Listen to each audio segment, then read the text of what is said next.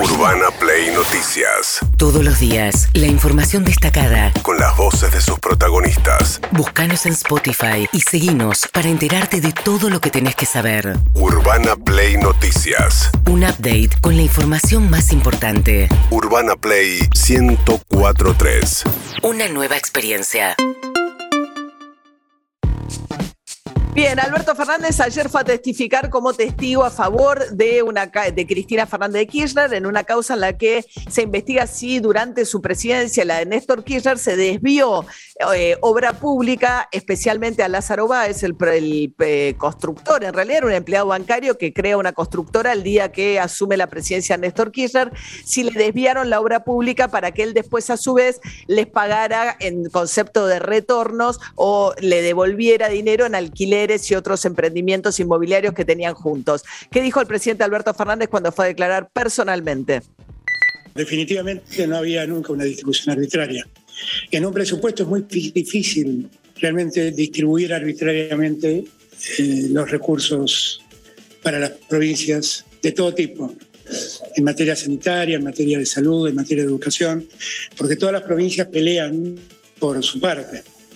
La ley más compleja de sacar en el Congreso es justamente el presupuesto. Bien, y en un momento la cosa se puso más picante eh, porque el fiscal se puso insistente con las preguntas Diego Luciani. A ver qué dijo Alberto Fernández. La verdad me llama mucho la atención el sentido de esta causa porque acá en verdad lo que están discutiendo son decisiones políticas no judiciables. ¿Hay alguna otra información que usted puede complementar en esta planilla? ¿Se puede advertir si, si la obra había sido adjudicada o, estaba en proceso de adjudicación? Doctor, a mí me da la impresión que usted no, no me escuchó bien antes. Sí, yo lo escuché eh, doctor. Ah, pero entonces tiene un problema de comprensión. No, bueno, no, le, explico, le explico, le explico, doctor. Doctor Fernández, Vamos a tratar de reconducir esta declaración. Hay una inquietud en particular respecto de esta columna que integra un anexo de una ley de presupuesto. ¿Qué pretende que le diga? No tengo la menor idea. Eso me podría preguntar por todas las otras, tampoco tengo la menor idea. Bueno, Alberto Fernández diciendo no tengo la menor idea, era de su tiempo de jefe de gabinete, cuando le tocaba firmar, digamos, eh, todas las decisiones del gobierno de Cristina Fernández de Kirchner. Eh, uno podría pensar que Cristina Fernández de Kirchner va a estar encantada de la vida de que Alberto Fernández la haya ido a defender a tribunales, pero lo cierto es que no, porque lo que considera es que realmente, a pesar de que se mejoró mucho la situación judicial de Cristina Kirchner desde que volvió al poder como vicepresidenta, sigue teniendo frustraciones importantes porque querría que estas causas terminaran de una vez eh, a la manera que le pasó a Lula en Brasil recientemente. Mientras tanto, el silencio que más le preocupa a Alberto Fernández de Cristina Kirchner es el que mantiene sobre el acuerdo con el Fondo Monetario Internacional y qué va a pasar con los sectores kirchneristas y la cámpora cuando el acuerdo llegue a ser discutido en el Congreso, eh, que se supone que va a ser en marzo, recién después de la apertura de las sesiones ordinarias. A ver, vamos a escuchar a, a Pablo Yedlin, senador nacional por Tucumán del Frente de Todos. Yo creo que es un proyecto que va a tener acompañamiento en ambas cámaras, o sea que es una cosa más estratégica eh, decidir por dónde empezar. La Cámara de Senadores es una Cámara que tiene de alguna manera una, una, minoría más intensa del oficialismo.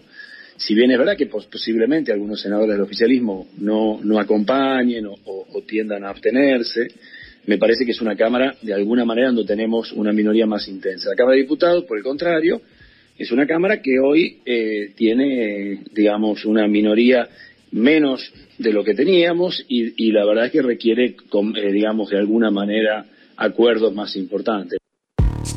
A ver, lo que está diciendo es que es más difícil diputados que senadores, ¿no, eh, David? Sí, sí, a ver, básicamente porque eh, conoce, viene de ser diputado, acaba de asumir como, como senador y eh, entre Juntos por el Cambio y el Frente de Todos en la Cámara de Diputados la diferencia es mínima. Aparte no consiguen el quórum, este, necesitan sí o sí de las otras fuerzas. En la Cámara de Senadores el peronismo, el Frente de Todos perdió el quórum propio, pero con los aliados lo consigue, alcanza al quórum. A mí me parece que, en senadores, como dice Shedlin, que ahora es senador, bueno, va a haber senadores que no van a votar o que eh, se van a abstener, lo dijo el presidente del bloque, Mayans, eh, que no, que querían ver los detalles. Hasta ahora, de 35 senadores del Frente de Todos, Alberto Fernández contaría con el apoyo de 19. Hay Le 16. falta. Claro. que todavía no se pronunciaron. Y está Oscar Parrilli ahí también muy cercano a Cristina Kirchner, que junto con otro sector del kirchnerismo viene diciendo que esto es reconocer, en, en un eh, discurso que es parecido al de la izquierda en eso, que es reconocer una deuda que habría que estar denunciando en lugar de reconocerla. Aníbal Fernández, el ministro de Seguridad, está tomando la voz, es el único dentro del gobierno de los ministros que sale a confrontar directamente con ese sector del kirchnerismo. Escúchenlo. Lo que los quieran correr por izquierda que digan lo que se les antoje, porque nunca en la vida estuvieron de acuerdo con eso y aparecen con grandes gestos salvadores como la legitimidad de la deuda, que a lo mejor también yo cuestionaría si tuviéramos tiempo y forma para poder hacerlo, pero no hay ningún brazo de palanca que me dé a mi ventaja para saber que yo pueda sacarle a eso algún tipo de beneficio. Como no tengo forma de poder hacerlo, no tengo más remedio que trabajar con todo lo que se está haciendo. Creo que el trabajo del presidente ha sido ejemplar en tal sentido. Bueno, los compañeros tendrán que darse cuenta que eso tiene que salir por esa vía.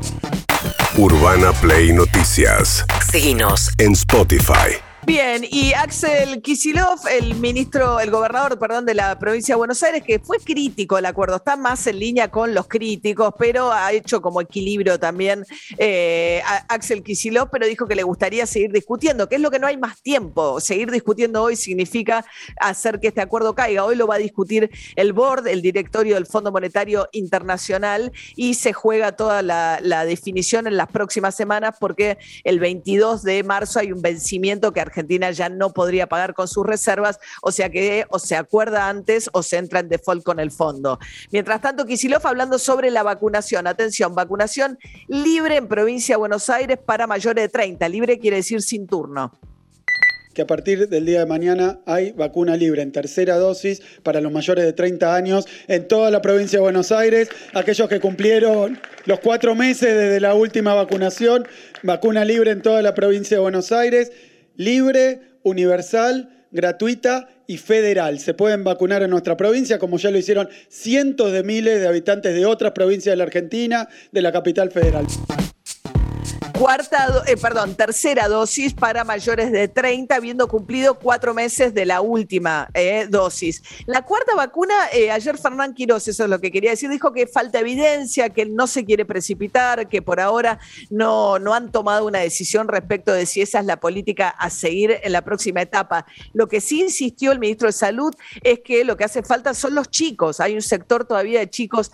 de 3 a 11 años que falta vacunar. A ver, Quiroz. Estamos en el proceso de finalización de la curva de Omicron. La ola ha sido muy significativa, muy dramática en su ascenso y también un descenso muy significativo y muy rápido, ¿no? Mm. Y por supuesto que todavía hay personas que están atendiéndose por situaciones graves que potencialmente algunas de ellas podrían fallecer. Pero yo te diría que en términos genéricos la ola, lo peor de la ola ya ha pasado. Lo que tenemos ahora por delante es eh, completar las campañas de vacunación eh, y estar muy atentos en, este nuevo periodo que nos toca, que yo lo defino como un periodo de transición entre lo que fue la pandemia y lo que será eh, el día de mañana una situación ya más de habitualidad del virus en la comunidad. Bien, y como fue exitosa la noche de las vacunas en provincia para avanzar sobre todo en la vacuna de los sectores más jóvenes, van a repetir, David. Sí, eh, lo anunció ayer el, eh, el gobernador bonaerense Axel Kisilov. Va a haber una segunda noche de las vacunas. ¿Cuándo va a ser? El 25 de febrero. ¿Por qué? Porque es la noche de carnaval. Entonces van a aprovechar la fiesta Ah. de carnaval para este, que la gente salga a festejar carnaval y de paso este, se vacune. Le fue muy bien en la edición eh, anterior y dijeron, bueno, necesitamos avanzar en la vacunación, en especial en los menores. Bueno, la noche de carnaval es el mejor día. Urbana Play Noticias.